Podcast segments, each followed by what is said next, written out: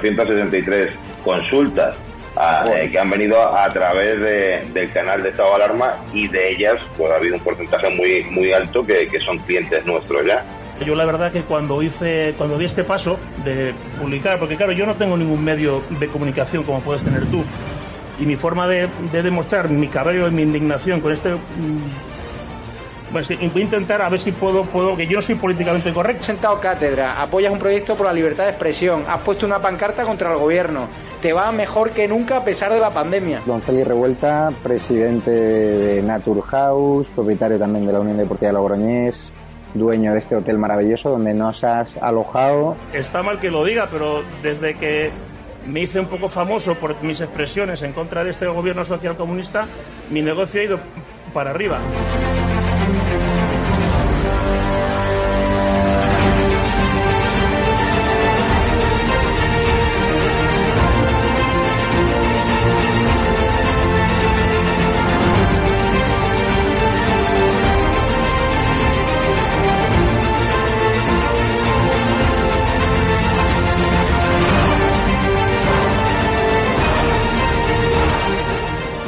Necesitamos empresarios valientes como tú que quieran dar a conocer sus productos y que quieran, a su vez, defender la libertad con un proyecto como Estado de Alarma, el mejor lugar para anunciar tus productos o servicios. No hemos tenido ningún problema desde que estamos en estado de alarma, ni por estado de alarma, y ha sido totalmente beneficioso. Te lo agradezco de corazón porque hacen falta más empresarios como usted que apuesten por proyectos socialistas, por la libertad de expresión y por alojar por la libertad.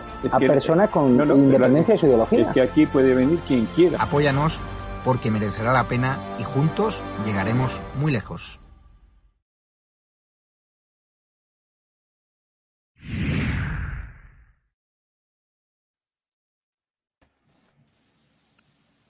Bueno, hola a todos, muy buenas noches a nuestra audiencia española, muy buenas tardes para quienes están escuchando en Miami y en Latinoamérica.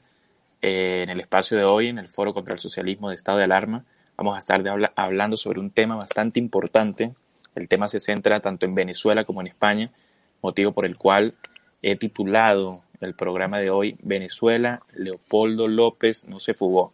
Para ello me acompañan don Esteban Hernández, con quien comparto tribuna en Derecha Ciudadana. Él es también coordinador juvenil de BEPEX y él es el conductor del programa Contrapoder 3.0. Me acompaña también el gran José Miguel Pérez. Él es el fundador y editor de la revista IF. Por supuesto, también aquí el gran hermano de lucha Oliver López Cano, esa persona que ha sido tan crítica en contra del sistema socialista en Venezuela. Él es abogado y se encuentra en la diáspora. Él está en España. Y por supuesto, el honorable Humberto González, repúblico, también abogado, tachirense como yo. Bueno, vemos tres gochos, José Miguel, Humberto y yo.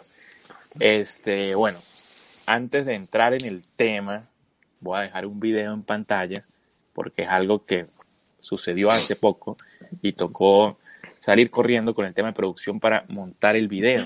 Entonces vamos a dejar aquí el video y una vez hayamos visto este video vamos a partir a darle inicio al programa.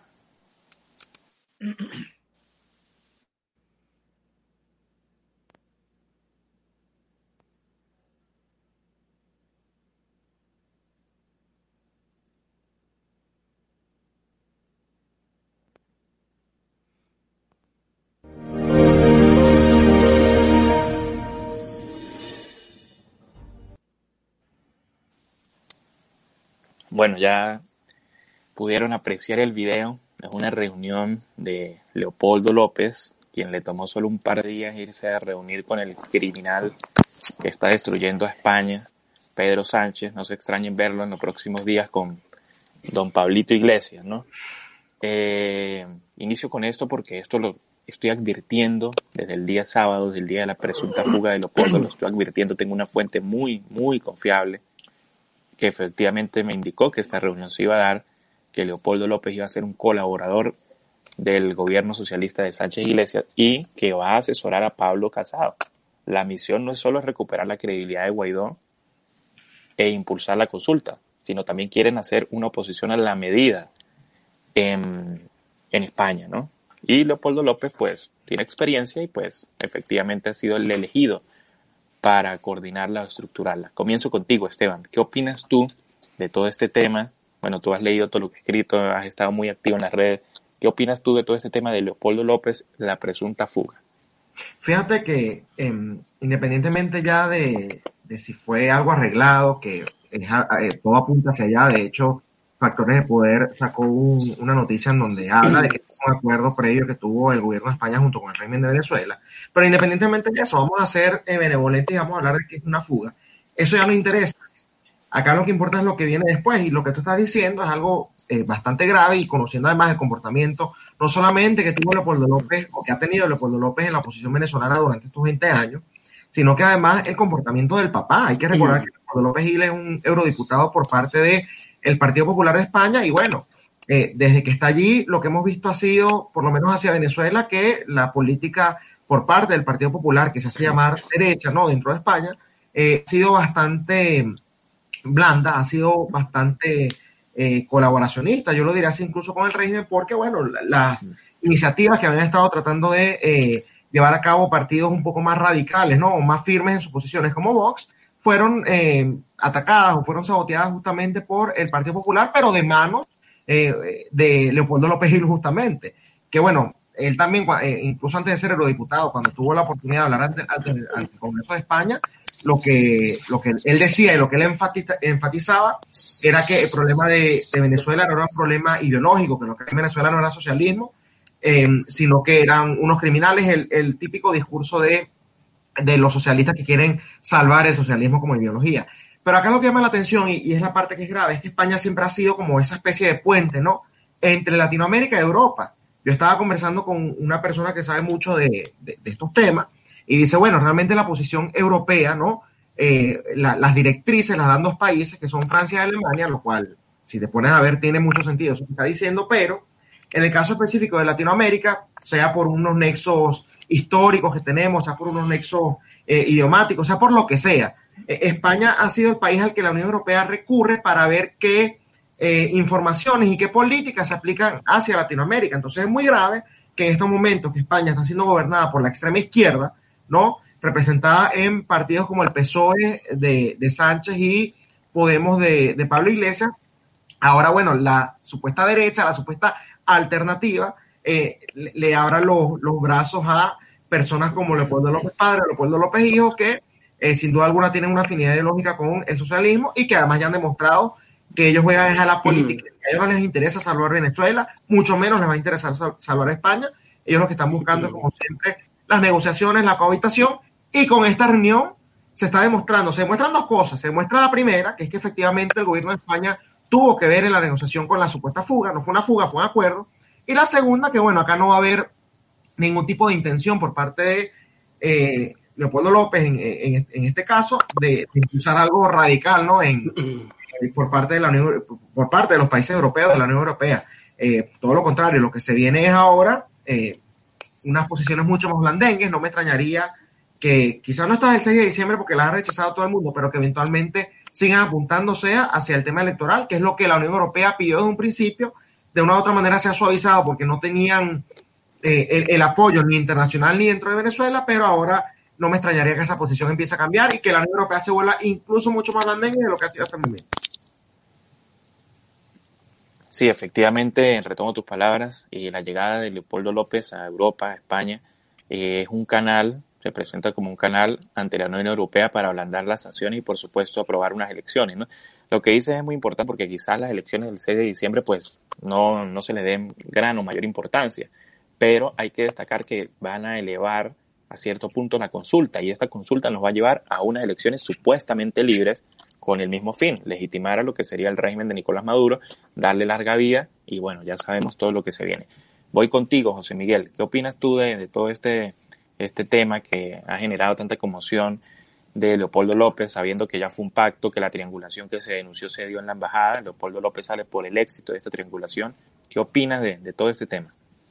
A mí no me sorprende, en realidad, muchachos, que, mm, que haya sido España a donde haya decidido irse eh, Leopoldo López. Primero porque tengo una fotografía muy fea de España gritando España socialista y pues sabemos perfectamente que, que esa es la ideología de, voluntad popular y, de, y del mismísimo eh, Leopoldo López, yo desde el 2019 he sostenido la, la teoría basada en la realidad de que la Mesa de la Unidad Democrática y todos sus miembros no son más que agentes de la inteligencia cubana, que ahora la inteligencia cubana es tan inteligente, como su propio nombre lo dice, que sabe posicionar a las personas clave en el exterior para que le sirvan de escudo a, a la tiranía, para que le sirvan de escudo a Maduro.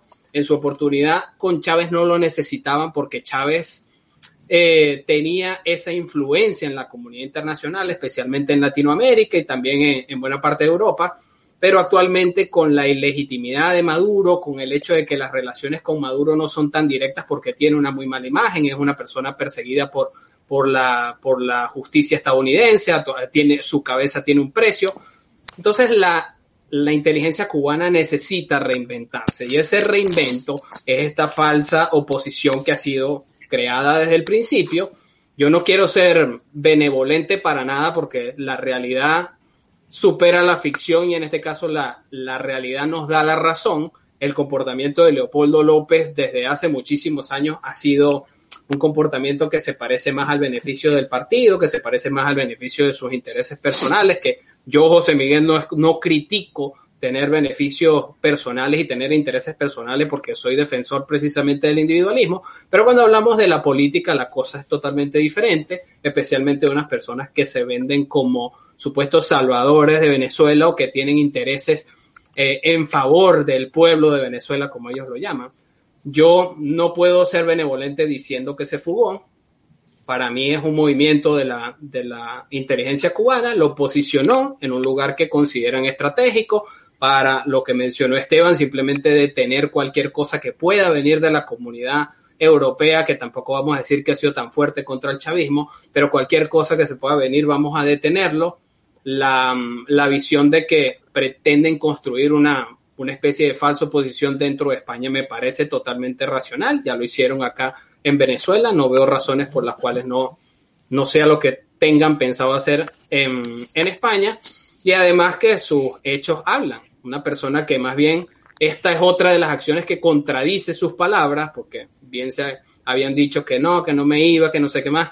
Y yo sé que muchas personas van a decir, bueno, José Miguel, pero es que estás preso por una dictadura, también ponte en los zapatos. Y, los zapatos es que, bueno, qué bueno que se reencuentra con su familia. Yo quisiera verlo de esa manera. Yo quisiera tener esa perspectiva de personas como tantos que hay en Venezuela que en realidad son perseguidos, pero ya sabemos que la élite política sale, se viste de traje muy rápido, se reúne con las cúpulas muy rápido y el trabajo que suelen hacer es simplemente detener los avances. Que alguien me diga que ha hecho Carlos Vecchio por Venezuela, que alguien me diga que ha hecho Miguel Pizarro o que ha hecho Julio Borges y que va a hacer ahora Leopoldo López si su historial habla por, por sí solo. De verdad que no pretendo ser benevolente, no pretendo ser flexible con eso. Esto es una movida de la inteligencia cubana que sabe dónde poner a sus fichas. Sí, efectivamente también considero lo mismo que tú. Esto es parte de una estrategia, de un libreto que nació en Cuba, a puño y letra de, de los Castro, y por supuesto fue impartido hacia Venezuela. Ahora que tú este, mencionas este tema de que qué han hecho y que esta gente que estaba presa bajo prisión sale se viste de traje y comienzas a colaborar hacia el régimen, yo quiero también decir algo que me he encargado de decir estos días, que es que cuando hay privilegios se nota. Por eso vamos a dejar acá en pantalla unas imágenes, se las voy a explicar brevemente. Tenemos en pantalla el reencuentro de Marrero, que va, por supuesto, agradecerle al gobierno descabellado socialista de López Obrador. Tenemos a Leopoldo López, que causa curiosidad. Me, están, me han dicho que en Madrid está haciendo mucho frío, que la foto puede que sea incluso eh, de meses anteriores, la verdad no lo sé, pero cualquier cosa es posible con esta gente. Y por supuesto también tenemos el exilio dorado del señor Ramón Muchacho, el ex alcalde del municipio Chacao, que entregaba a los jóvenes de la resistencia y destruyó el campamento con eh, Rodríguez Torres y se entregó al régimen de Maduro, ¿no? Entonces, para que ustedes vean esta imagen, y posteriormente voy a colocar, vamos a colocar otra imagen acá en pantalla, que es el capitán Caiguaripano con el teniente, no recuerdo ahorita el nombre. Fíjense las condiciones como son distintas, porque ellos sí significaban una verdadera amenaza para Venezuela, mientras que el señor López, el señor Muchacho, el señor Marrero, Carlos Vecchio, el alentista Pizarro, el mismo Antonio Ledesma, entre otros, nunca significaron una amenaza para Venezuela, sino simplemente son fichas que la mueven a su conveniencia. Entonces la pregunta es, ¿por qué al general Vivas le partían la columna mientras Leopoldo hacía ejercicio y tenía privilegios? ¿Por qué Carlos Caiguaripano y el teniente está siendo torturado, los pueden ver en condiciones extremas, y Leopoldo López sale de prisión. No hay igualdad de condiciones, porque aquí el tema es que quien no es amenaza lo dejan libre para que les colabore, pero quien es amenaza lo torturan o lo fusilan, como sucedió con Oscar Pérez. Voy contigo, Oliver. Ya habiendo pues escuchado todo este tema tan drástico, porque todo indica pues que la situación de de Venezuela con esta salida de Leopoldo López, pues se viene en picada. Hay que tener en cuenta que Leopoldo López es el, el jefe del líder del G4, que es Juan Guaidó, y tú estando en España, eh, ¿cómo lo ves tú desde, tu punto de vista y también desde el punto de vista de que tú estás en España, estás en el meollo de la situación, a sabiendas que allá también se está instaurando y cogiendo fuerza el socialismo? Sí, bueno, un saludo a todos. Gracias una vez más, Eduardo, por la invitación al programa. Mira, eh, realmente la situación es bastante preocupante, ¿no? Eh, por ejemplo, acá en España, el socialismo de Pedro Sánchez y Pablo Iglesias va galopando eh, tan rápido como la desgracia de nuestro país.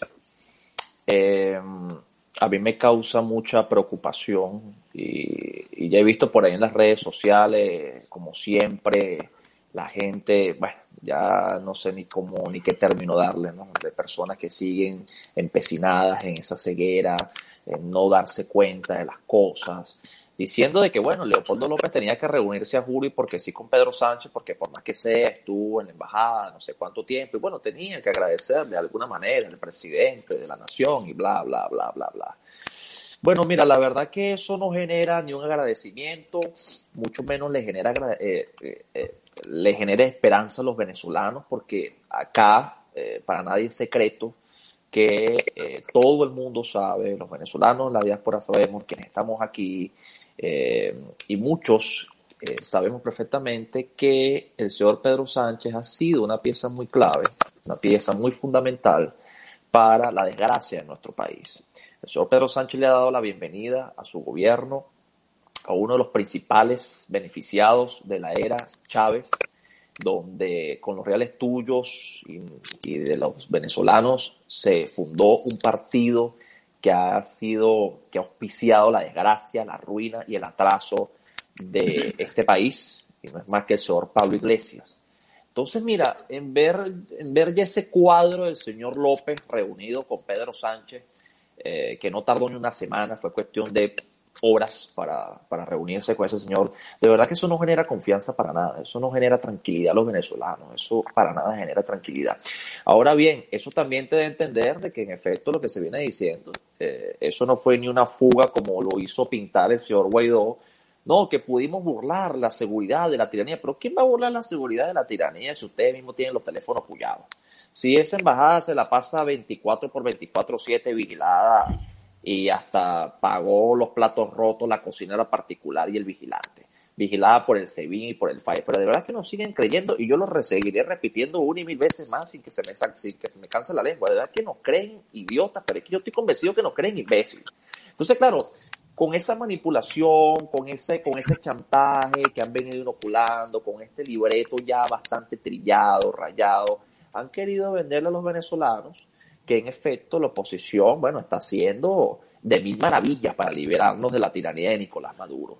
Pero tú decías algo muy importante, es increíble, ¿no? Que el capitán Caguaripano, a quien le desgarraron los testículos en las mazmorras del Dejecín, hoy tenga que verse obligado a, a, seguir, ¿no? En esa, en esa tortura, en ese, en ese sufrimiento psicológico eh, otros tanto, los policías metropolitanos, que muy poco los nombran, más de 15 años detenidos los policías metropolitanos. ¿Dónde están los privilegios de esos policías? ¿Dónde están los privilegios de Caguaripano? ¿Dónde están los privilegios del general Ángel Viva cuando le, le, doblaron la columna?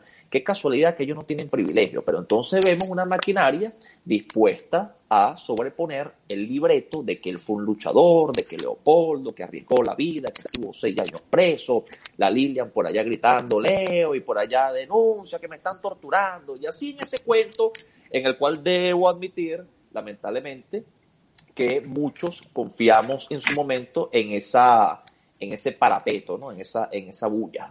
Pero mira, la verdad que eh, eh, ahora nos damos cuenta muy recientemente eh, de la desgracia que significa apostar nuestra confianza a unos personajes que definitivamente no tienen ni la decencia, ni la voluntad, ni las ganas de salir de la tiranía, sino todo lo contrario, todos los días tú ves es una dilatación de acciones de la Asamblea Nacional, que un día de esto van a discutir cómo fue el crecimiento de Haiti, lo único que le falta discutir. Eh, eh, vemos eh, dilatación de, del señor Guaidó, que lleva tiempo diciendo que ya ni el cese de la usurpación no nombra. Me explico. Entonces ahora es un gobierno de emergencia nacional y un comando de, de, un comité para, para irnos a, a, a, una consulta. Y entonces vemos un disparate tras disparate. La verdad que lo más lamentable de todo esto, para darle ya el pase al otro compañero acá, es que, mm, como siempre, Eduardo, estimados, quienes pagan los platos rotos esta locura, quienes pagan los platos rotos esta desgracia, de este atraso eh, intencional por este G4 cómplice y macollero, como siempre es la gente. Como siempre es la gente, y pongo el ejemplo de la cocinera y del vigilante que recientemente tuvieron que pagar los platos rotos. Pero es que ellos prefieren, algunos prefieren crear la matriz de opinión y decir dónde está Roland Carreño, antes que velar por los derechos y los beneficios de estos ciudadanos que nada tienen que ver con política, sino todo lo contrario, que estaban era trabajando, haciendo un servicio. Pero bueno, prevalece la huida arreglada, eh, la huida, mejor dicho, eh, ¿cómo es? La, eh, evadió a la, a la, tiranía de Maduro que la, la vida de los venezolanos y, de los que y de quienes pagan siempre como, los platos rotos por culpa de, estos irresponsables. Totalmente, Oliver, suscribo tus palabras. Eh, a veces pagan justos por pecadores y eso es lo que se ha venido viendo. Y quiero hacer aquí un breve paréntesis en cuanto a Roland Carreño, la niñera de Juan Guaidó. No sabemos si está secuestrado o está con sus amigos, porque hay, hay que tener en cuenta que es bastante amigo de Pedro, de Pedro Carreño y toda esta gente súper, súper afecta con, con, el chavismo, ¿no? Pero bueno, para continuar en, en, el tema, voy contigo, Humberto. Ya quiero que pues, nos des tu análisis al respecto, tu opinión sobre el tema de, Leopoldo López, su llegada a España, y por supuesto también para que nuestra audiencia española eh, se le haga más fácil de digerir este tema, porque es un tema muy difícil, porque incluso eh, me decían que Leopoldo López suele ser muy querido en España. O sea, el libreto llegó tan lejos hasta el punto en el que Leopoldo se hizo querido en España. Y nosotros tenemos que romper con esto porque es quien nos está causando de una u otra manera daño para nuestro país. Bueno, gracias eh, Eduardo por eh, invitarme a participar en esta conversación y bueno, a todos los compañeros acá, quienes he seguido con mucho interés desde hace tiempo por sus posiciones. Eh, el tema eh, hay que verlo también en el contexto de dónde viene Leopoldo López. Leopoldo López eh, es una fabricación mediática. Él, él todo el mundo recuerda que comenzó sus primeros años con Primero Justicia, cómo su mamá sacó dinero de PDVSA, de un cheque de no sé cuántos millones de, de bolívares en esa época para financiar Primero Justicia. Pero acá estamos frente a una creación mediática que representa lo clásico de la corrupción de la socialdemocracia. Eh, con abundante dinero, pues a Leopoldo López le han creado toda esta aura de, líder, ¿no? Eh, inclusive en algún momento se trató de fabricar eh, la tesis de que, bueno, que él tiene que ser presidente porque él es de alguna manera relacionado con Bolívar y simplemente yo creo que estamos acá frente a un fenómeno que subsume dos cosas.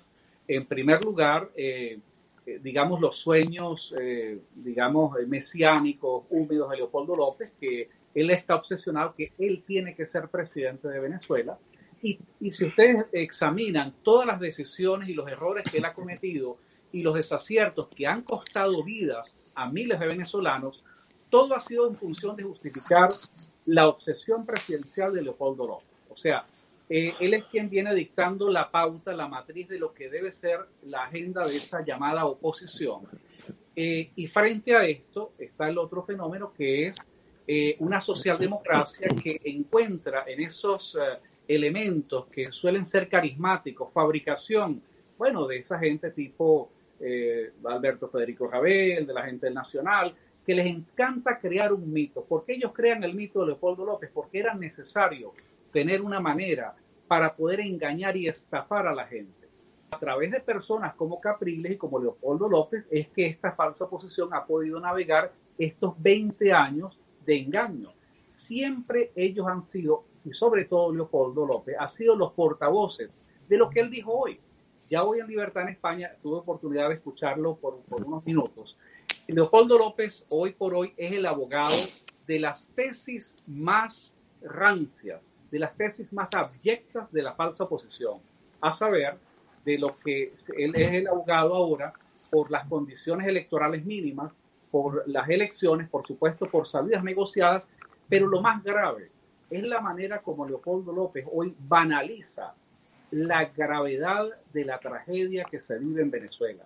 Este es un Leopoldo López que tiene el tupé de decir hoy en su rueda de prensa que es que el problema en Venezuela no es ideológico, que eso es irrelevante. Este es un problema donde hay que meterse, o sea, es el, es el Leopoldo López relativista, es el Leopoldo López pragmático, oportunista, que está dispuesto a articular cualquier tipo de movimiento para justificar eh, su obsesión, eh, su sueño, digamos, eh, mesiánico de convertirse en presidente de Venezuela. Y de ahí en adelante, cuando uno comienza a examinar eventos que no han sido explicados, por ejemplo, él hacía alusión hoy al, día que se entregó, él dice hoy, que él se, le, se, tuvo que entregar a la justicia venezolana.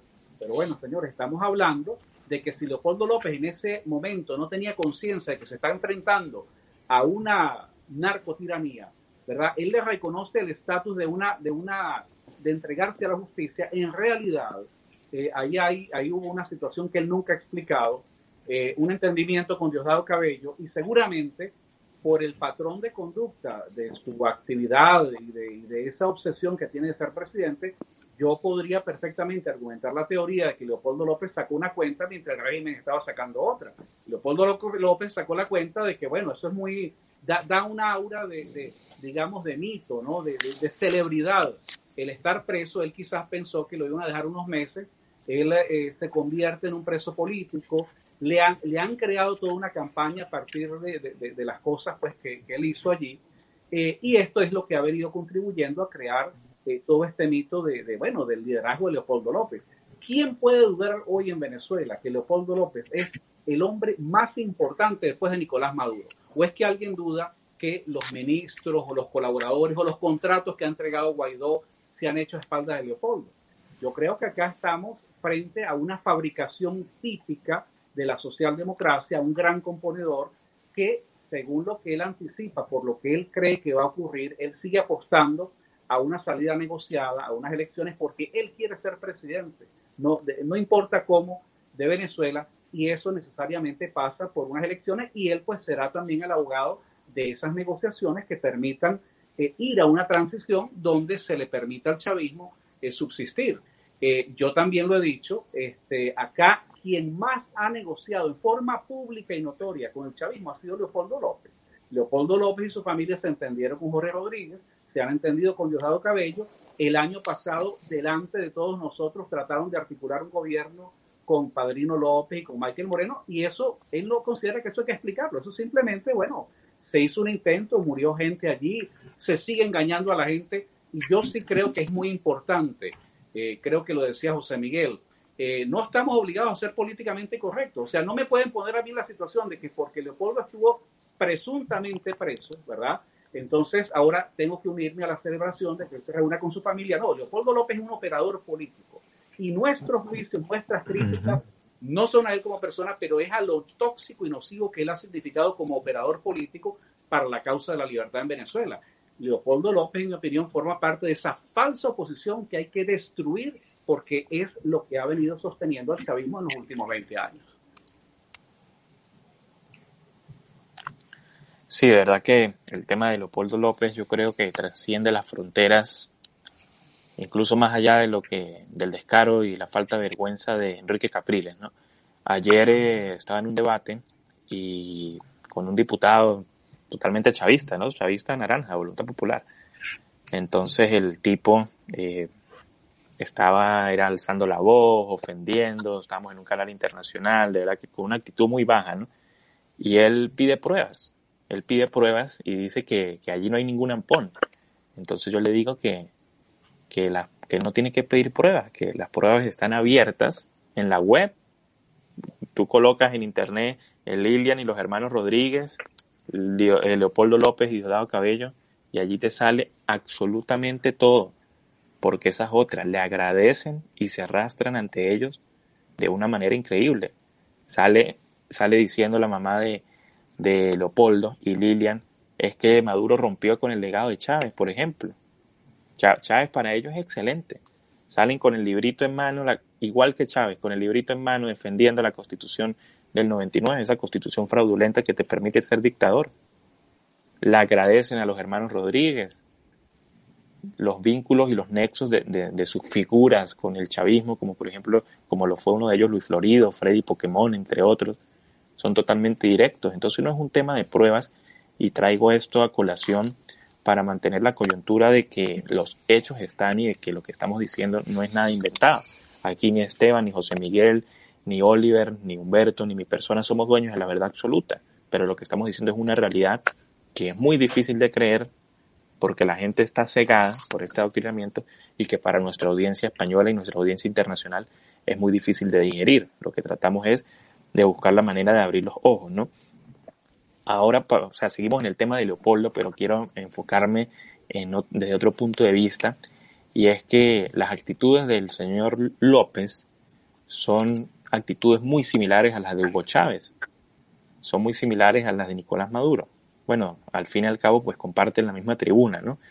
Ellos eh, nos intentan censurar, nos intentan incluso perseguir y nos intentan callar. ¿Cómo es posible que en la directiva, en el grupo de la directiva de Voluntad Popular aparezcamos, creo que al menos cuatro de los cinco que estamos aquí, en una lista donde dicen que somos operadores del chavismo, del G2, que queremos desarticular a la oposición para que no se libere Venezuela, que tenemos una guerra contra Leopoldo López, una guerra contra Juan Guaidó. ¿Cómo es posible que en pleno siglo XXI un partido que dice ser oposición a quien actúa así, actúe igual o peor? y te lo dejo a ti, Esteban. ¿Qué opinas tú de este accionar de, voluntad popular? Eh, antes de, entrar en eso, acá noté una cosa que se nos había olvidado mencionar, ¿no? Para que vean el efecto internacional justamente de la izquierda de cómo operan estas personas que son colaboracionistas, eh, abiertamente. Eh, lo primero, me gusta recordar, ya que hablamos de la ideología, y lo mencionó Humberto, que, bueno, otra vez Leopoldo López salió diciendo, yo, yo recordé fue al papá cuando habló en el Congreso hace como cuatro años, ahora Humberto dijo que lo vio en esta rueda de prensa diciendo que eh, no era un asunto ideológico, pero esta vez al hijo. Es decir, sigue en la misma onda, pero por supuesto hay que recordar que tanto Voluntad Popular como Acción Democrática son miembros de la, Internacional, de la Internacional Socialista, eh, organización de la el PSOE también es miembro de, esa organización. De hecho, eh, dame un, un minuto. Henry Ramos Alup, si no me equivoco, es el vicepresidente. Tiene por ahí como 20 años en ese. Por, por, ahí va, es el vicepresidente, es uno de los miembros notables, junto con José Luis Rodríguez Zapatero, que ha sido de las principales fichas que justamente ha tratado de, llevar esos diálogos y esos pactos a Venezuela. Ha sido la ficha que ellos han usado internacionalmente, porque bueno, al formar parte del mismo grupo se entiende muy bien con el régimen y con la falsa oposición. En segundo lugar, para que veas lo grave que se ha venido, eh, digamos, impulsando lo que es el, el acabar con el sistema, eh, con la separación de poderes en España Hoy la fiscalía acaba de decir en España que no van a investigar a el señor, se me fue el nombre, que se reunió con Delcy Rodríguez, cosa que no tuviese nada llamativo de como Ábalos, ese mismo, cosa que no tuviese nada llamativo de no ser, porque bueno, hay sanciones que evitan que justamente esa gente toque territorio de la Unión Europea. Entonces, esas sanciones se están violando, las violó el señor Ábalos, y bueno, ahora la fiscalía dice que no lo van a investigar, ve a saber cuáles son los argumentos que allá utilizan. Y, sumado a eso, bueno, que la, corrupción, que eh, en lo que tú llamas el amponato interino, que, me encanta ese nombre, eh, de hecho lo he estado usando yo también, eh, eso hay que de una u otra manera utilizarlo para que empiecen a mirar hacia otras figuras. El gran problema es, porque yo he visto, por ejemplo, en redes sociales gente que está atacando a todos los que se reúnen con, con los miembros de la falsa posición de Venezuela. Eh, incluso, eh, incluso a gente de partidos como Vox, por ejemplo, porque bueno, en algún momento lo reconocieron y se, eh, por lo menos se sentaron, ¿no? Con Juan Guaidó. no hay que caer en eso, y esto es un llamado de atención a los que estamos de este lado, a los que nos hacemos llamar derecha, por un, un motivo muy sencillo. Ellos desde la óptica internacional, y lo acabas de decir tú muy bien, Eduardo, ellos vendieron a Leopoldo López como una ficha, ellos vendieron a Juan Guaidó como una ficha muy importante que representaba a toda la oposición y ellos no han visto realmente una alternativa. Hasta que esa alternativa no se construya, no, le, eh, no podemos exigir que la comunidad internacional nos preste la misma atención. Pero por supuesto que es algo en lo que tenemos que trabajar para, como dijo Humberto, destruirlos de una buena vez, porque esa falsa posición es el principal anillo de seguridad del régimen. Ahora bien, en el tema que estabas eh, eh, hablando, que es el tema de la, de la censura, esas famosas listicas en las que estamos bueno, no sé si todos, pero por lo menos yo sé que José Miguel no, no puede ni siquiera abrirse una cuenta de, de Twitter porque lo denuncian, lo, denunciaron y Twitter ya le dijo que él no, él no tiene derecho a abrirse cuenta de Twitter, ¿no? A Eduardo, a Oliver, a Humberto y a mi persona y al programa Contrapuerto 3.0 nos tienen en lista como gente eh, que, que son dañinos para la causa y, por supuesto, para la causa de ellos, cosa que es totalmente cierta. Sí somos muy dañinos porque nosotros estamos aquí para denunciar la corrupción, estamos aquí para denunciar las falsas negociaciones que se llevan por debajo de la mesa. Frase además utilizada por Juan Guaidó. Las opciones sobre y por debajo de la mesa, ¿no? Entonces, bueno, ¿qué pienso yo de esta censura? Que es un comportamiento muy similar al régimen. Ellos hablan de tanto el régimen como esta falsa posición del fascismo, ¿no? Eh, les encanta eh, utilizar ese despectivo, pero realmente quienes se comportan como fascistas son ellos no solamente por lo que promueven de, un centralismo absoluto, sino además por este tipo de comportamientos en donde pretenden censurar a todas las personas que de una u otra manera están denunciando lo que está mal hecho. Lo que pasa es que, claro, los naranjas quieren que tú critiques a los rojos, los rojos quieren que tú critiques a los naranjas, eh, porque para ellos lo que está mal no es la acción, para ellos no está mal robar, para ellos no está mal engañar, para ellos no está mal eh, censurar, sino quién lo hace y a quién se lo hace, por ejemplo. Censurarnos a cualquiera de nosotros, eso está bien, porque nosotros, repito, somos dañinos para ellos. Pero, por ejemplo, si censuras a un, eh, a esos que yo llamo periodistas de títulos, pero activistas de desempeño, porque funcionan como eh, herramientas de propaganda para, bien sea para la tiranía o para la falsa oposición, el amponato interino, ¿no? Entonces allí se alzan su voz, allí se dicen que pobrecita esta persona, el showcito está ahorita con Roland Carreño que tienen armado. Entonces, básicamente ellos lo que han demostrado es que con su discurso y con sus acciones, para ellos existen ciudadanos de primera, entiéndase por ciudadanos de primera en todas las áreas, en medios de comunicación. Hay medios de primera que sí se merecen que los respeten todo lo que digan porque lo que dicen les favorece, medios de segunda, medios de tercera, en donde hay que censurarlos porque dicen las verdades incómodas y también como las imágenes que tú mostraste al principio, Eduardo. Eh, hay presos políticos de primera. Leopoldo López es un preso político de primera. Ah, bueno, gracias por ponerme allá. Ahí está, Leopoldo López, eh, Ramón Muchacho, eh, Marrero, allí falta Carlos Vecchio, que también está en el exilio, Julio Borges. Ellos son eh, presos políticos, ellos son exiliados de primera, que van a vivirlo como eh, a, lo que lo acusan de uno, ¿no? El exilio dorado, los que viven el exilio dorado es ellos, y estos son los presos políticos de segunda, el capitán eh, Juan Carlos Caguaripano, el teniente Jefferson, que al final están llevando, por supuesto, lo peor de, de, todo esto, y ni hablar de los ciudadanos. los ciudadanos tienen, bueno, los políticos son los ciudadanos de primera, porque ellos son los que se benefician de contratos, de recursos, de cualquier otra cantidad de financiamiento. Y bueno, el ciudadano a pie, ese es el ciudadano de segunda, porque ellos son los que viven en carne propia la escasez, la falta de servicio, la pandemia, ¿no? Y básicamente eso, se traduce en exilio, un exilio en condiciones bastante desfavorables, se traduce en muerte o se traduce en hambruna.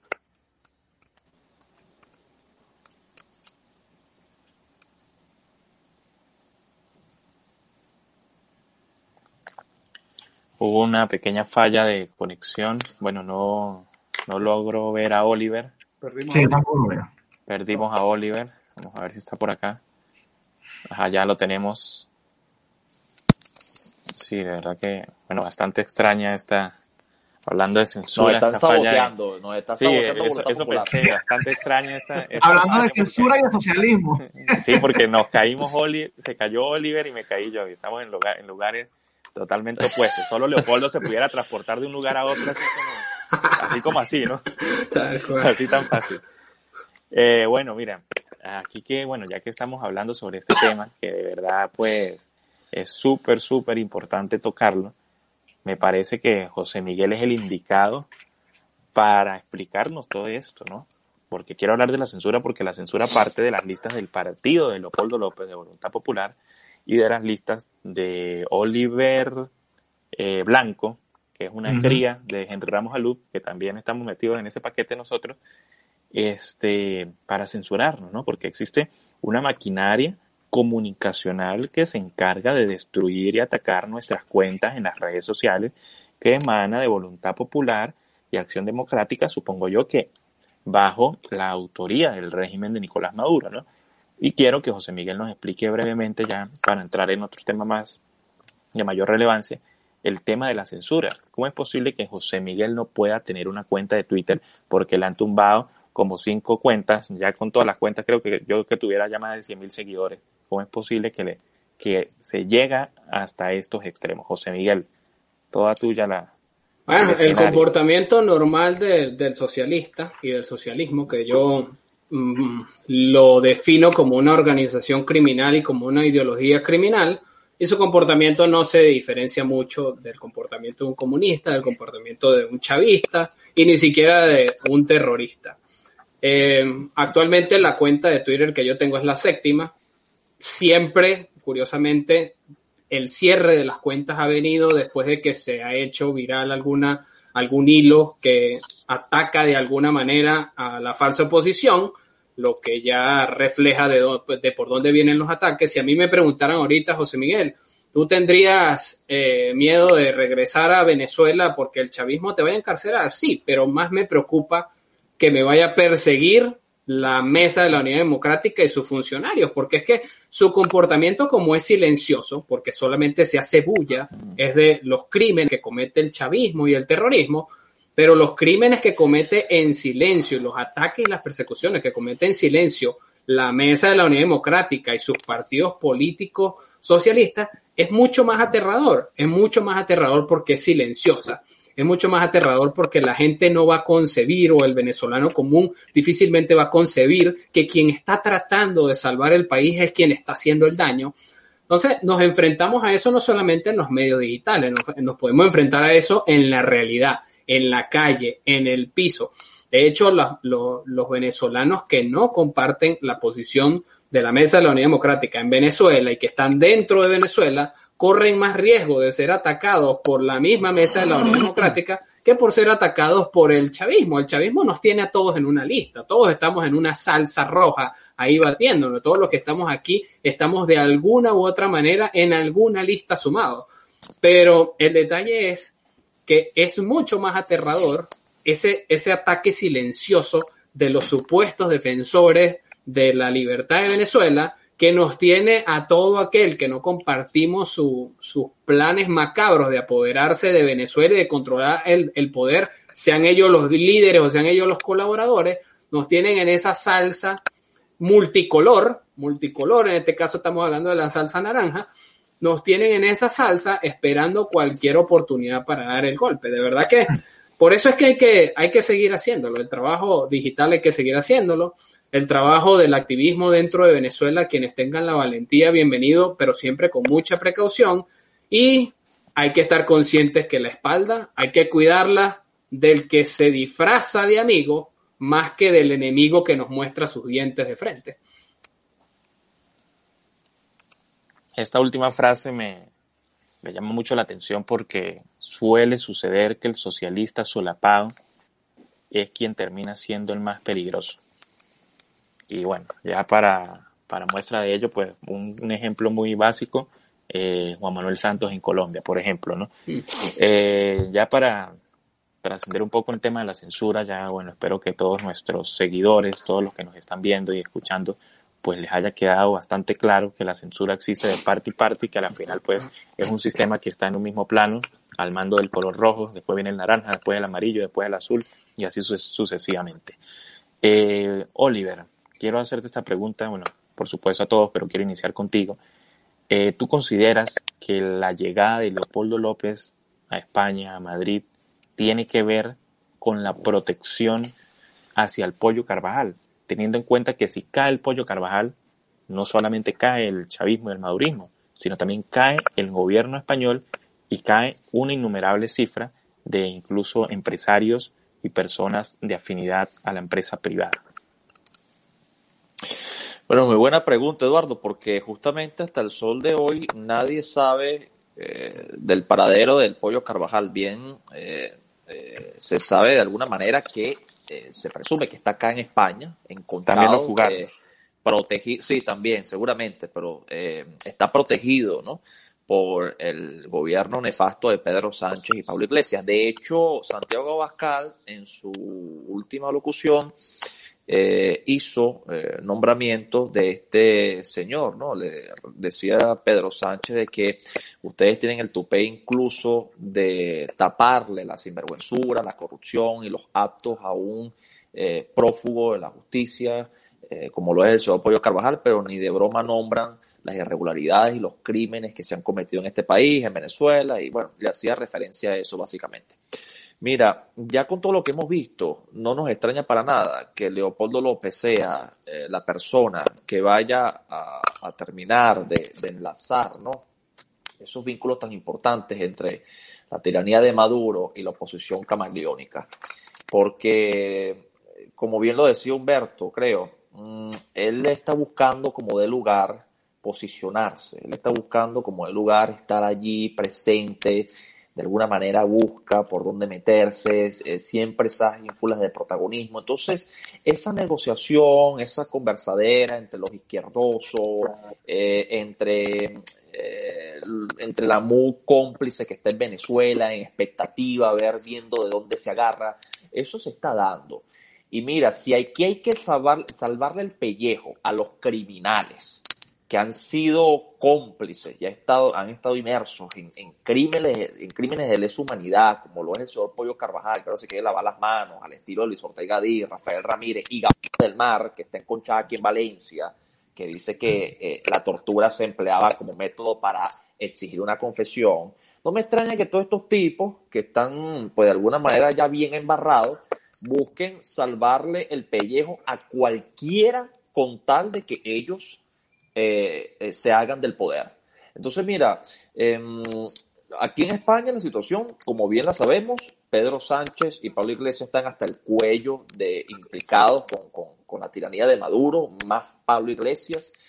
Em, Leopoldo López, bueno, ya hoy lo vimos en la reunión con, el señor Pedro Sánchez. Habrá que ver si, si el señor Pablo Casado hará una reunión pública también con, el hombre y los otros diputados.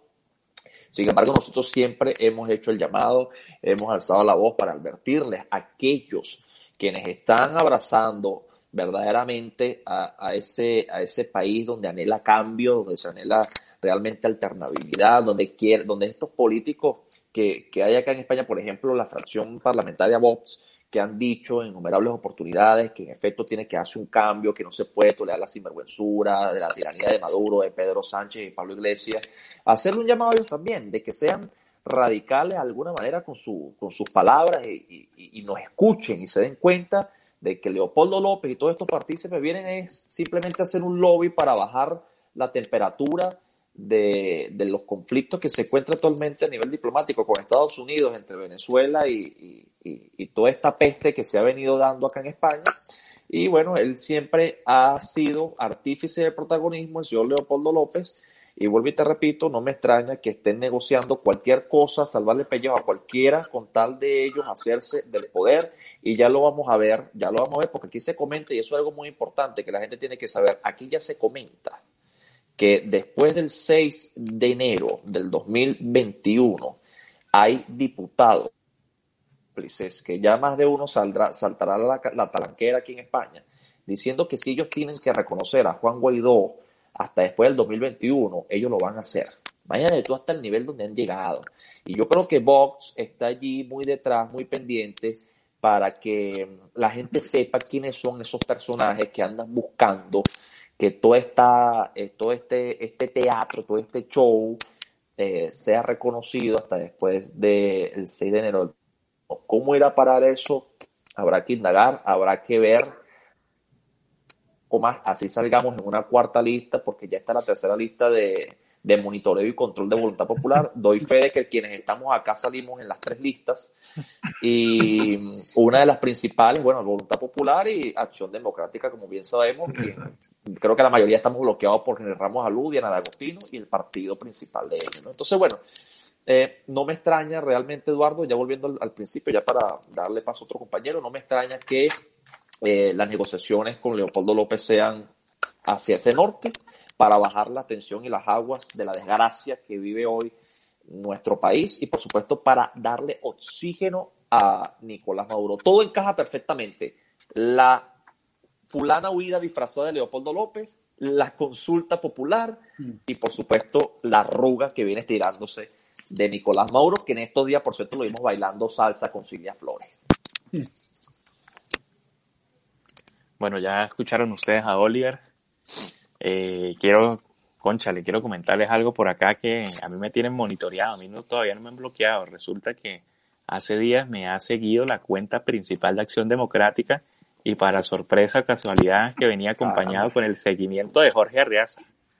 Caramba, se ganó la el monitoreo sigue. O me perdonaron, no sé, me desbloquearon. Bueno, eso queda libertad. No, bueno, a mí me, sigue, libertad a mí me sigue Rafael Poleo, no sé aquí a los compañeros si lo sigue. No, a mí me tiene bloqueado. A mí me tiene Ah, A mí bloqueado. me sigue Arriaza. Arriaza. Sí. Sí, bueno, nos tienen monitoreado, nos tienen monitoreado. O, te- o tienen mucho tiempo y se ponen a, a ver qué es lo que nosotros colocamos. Yo tengo unas cuentas precisadas que maneja Acción Democrática tanto en Instagram como en Twitter, que se las voy a pasar para que estén pendientes. Tienen muchos seguidores, además. Perfecto, buenísimo, ¿no? Y, y vamos a montarlas a- acá en el, acá en el Aquí viene programa. la lista de Oliver. La Sí, lista sí, de hoy. sí, sí, sí. Lo Vamos que a pasa que- pasa es que ellos, ellos juran que uno no se da cuenta. Eso es lo que pasa. Sí, sí. Sí. Nos- ellos nos es que nos creen como pendejos, como si Eh. Este, pero no, esa, esta lista hay que montarlas en el, en el programa. Estoy seguro que Esteban también las va a montar en el programa de, de Contrapoder 3.0. Eh, nos quedan pocos minutos. Humberto, quiero que me, nos cuentes brevemente qué opinas tú sobre la llegada de Leopoldo López, si tiene alguna relación con el tema de la protección que brinda el gobierno socialista de Sánchez Iglesias hacia Hugo el Pollo Carvajal. Mira, eh, sí, dos cosas rápidamente, Eduardo. Lo primero es que quiero eh, recuperar o retomar algo que tú comentaste de ese socialismo solapado. Esto es muy importante entenderlo, pero lo digo en beneficio de quienes nos están escuchando. Cuando nosotros le hacemos críticas a la socialdemocracia, hay que entender que estamos hablando a una manera de hacer política que se identifica por el relativismo, por la componenda, por el estar propiciando negociaciones, consensos. Eh, son las típicas eh, situaciones donde cuando la socialdemocracia eh, provoca una reunión de 10 personas, dicen, bueno, aquí los 10, ten- ten- todo el mundo tiene la razón, ¿verdad? Eh, ese relativismo, ¿no? Esa es la conducta que se ha venido imponiendo y claro, se atribuye no solamente a los que son estrictamente socialdemócratas, sino, por ejemplo, a algunas eh, organizaciones que se identifican como la democracia cristiana, por ejemplo, o, algún socialismo democrático like, pero independientemente de eso, lo que hay es una manera de relativizar y de banalizar la política, pero en el fondo lo que se está tratando de hacer es privilegiar y sostener a, esa, eh, a ese diseño que es el estado de partidos, que es el problema real. No hay forma de, de- de poder corregir esto que no sea replanteando todo lo que es el régimen político, en el caso, por ejemplo, de Venezuela, y me imagino que en el caso de España en algún momento tendrán que planteárselo, porque el, el partido político, por diseño, ya por definición, trae consigo la clientela.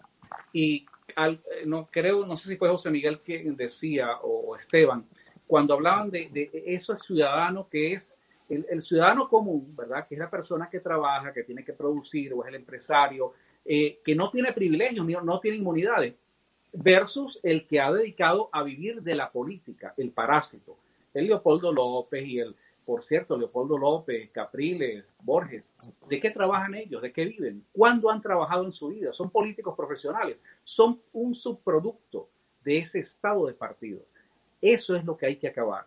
Necesitamos crear las condiciones, por ejemplo, en el caso de Venezuela, para que en un nuevo régimen político no sean los partidos, sino los ciudadanos los que tengan el, poder.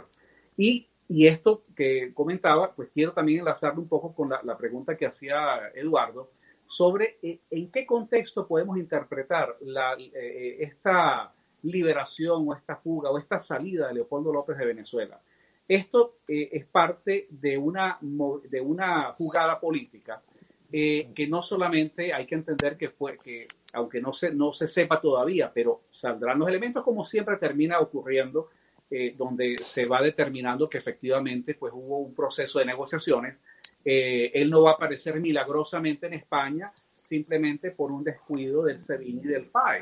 Eh, porque, porque esa misma suerte no la tienen otros presos políticos, civiles o militares, que tienen años pagando cárcel.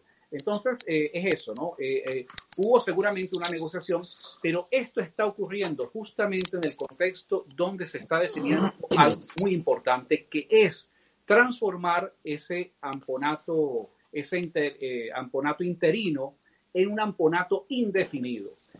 Esto es muy importante. Hay una consulta de por medio que ellos tienen que darle oxígeno, ¿verdad? Es punto de honor. ¿Por qué es punto de honor para ellos, para Voluntad Popular, para el G4, sostener el amponato interino? Porque ahora están frente a la perspectiva de poder manejar millones de dólares sin tener que rendirle cuentas a nadie. Esto es el dinero de la ayuda eh, humanitaria que siguen recibiendo, que ellos no están obligados a decirle a nadie en qué se está gastando ese dinero, pero ahora a eso se agregan los activos de Venezuela, las industrias, las empresas, las acciones en estas empresas, las cuentas eh, bancarias que tiene la nación venezolana, que como están congeladas no las puede manejar el régimen chavista, los chavistas no se las pueden robar, pero ahora Voluntad Popular, por una vía de ese reconocimiento que han logrado del, del interino por parte de, de una cantidad importante de países, ellos están en la perspectiva de poder comenzar a gastar estos recursos sin tener que rendirle cuentas a nadie. ¿Por qué? Porque viven en un limbo jurídico allí donde obviamente ellos no van a reconocer rendirle cuentas a ninguna autoridad en Venezuela y fuera de Venezuela pues menos aún porque no hay quien los obligue. Es más, ni siquiera Guaidó se ha sentido, eh, digamos, obligado a rendirle cuenta a sus eh, compañeros de fechoría, a su gente en la Asamblea Nacional, eh, ni siquiera la gente que, digamos, integra la Asamblea Nacional le ha pedido cuentas. Eh, acá lo que hay, lo que está en juego, lo que está de por medio, es el manejo de una gran cantidad de dinero, que es lo que permite que, como ellos mismos lo han contestado, que el eh, amponato interino deberá continuar hasta que eh, cese la usurpación y como ellos no quieren hacer nada para que para derrocar a la narcotiranía madurista, pues obviamente estamos en la situación donde ellos tienen la expectativa de seguir de manera indefinida eh, manejando esto. Yo creo que esto es lo que está eh, en juego y por supuesto, como lo decía anteriormente, un Leopoldo López preso, detenido, eh, digamos, recluido en la Embajada de España, pues no iba a tener la misma movilidad que va a tener ahora y el mismo acceso a esos dineros. De manera que para ellos es el negocio de tratar de entenderse con el narcotiranía en Venezuela, pero mientras eso llega a alguna definición, están en la posibilidad potencialmente de poder manejar este dinero. Ya sabemos, la gente que ha estado vinculada a Leopoldo López son nombres conocidos, la gente, los bolichicos, los boliburgueses que lo han venido apoyando y la misma gente que ha venido designando el propio Juan Guaidó como colaboradores, de manera de que esa es la mejor evidencia que para ellos se trata simplemente es de hacer del amponato interino el mejor negocio y quizás el más lucrativo que se han planteado en toda su vida. Gracias Humberto por tu intervención. Bueno, hemos perdido a Esteban de último momento, por acá lo tenemos. O sacó bueno, sabotearon a Esteban. Sí, sí, me, tuve que mover porque me estaban saboteando el G2 por allá. Ah, cambiaste de fondo, cambiaste de fondo. Bueno, este ya, ya el tiempo reglamentario del programa pues se ha cumplido. La verdad que ha sido todo un gusto estar acá en la noche de hoy, en el espacio de hoy con ustedes. Ha sido un programa muy provechoso, creo que se han tocado temas muy profundos y de la mejor manera posible. Hemos sido explícitos y hemos tratado de, facilitar eh, todo este contenido para que nuestros eh, televidentes, nuestros seguidores en España sobre todo y en Latinoamérica, fuera de Venezuela, eh, puedan digerir este caos de una mejor manera al punto en el que la logren comprender y se den cuenta de que, de que de una u otra manera no estamos mintiendo, ¿no? Eh, quiero invitarlos a una parte 2 de Venezuela. Leopoldo López no se fugó. Creo que faltaron muchísimos temas por tocar. Creo que esperemos, démosle el paso de una semana para ver qué acontecimientos se terminan de dar, qué termina de suscitar en todo este tema. Esperemos qué va a suceder entre Leopoldo y el PP. Esperemos cuál va a ser la postura de Vox. Eh, y bueno, me tomo un minuto más para eh, decirles a nuestros compañeros, a nuestros amigos de Vox, que ellos saben cuál es el camino correcto y que estoy seguro de que ellos saben quién es la MUD en Venezuela, eh, MUD que de hecho ellos mismos han denunciado y de seguro ellos se van a pronunciar en contra de la postura socialista tanto de López, al igual como lo han hecho eh, frente a la MUD y el gobierno socialista de Pedro Sánchez y Pablo Iglesias. Esto entonces ha sido todo por hoy, ha sido todo por hoy, por esta noche, para quienes nos ven desde Europa, desde España, en el Foro contra el Socialismo de Estado de Alarma. Recuerden que me pueden seguir a través de mis redes sociales, las encuentran allí en pantalla, arroba Eduardo J. Flores F, Flores con S. Próximamente nos veremos también esta semana para hablar sobre Ecuador y posiblemente con una especial de la problemática de la izquierda en Latinoamérica. Muchísimas gracias a todos.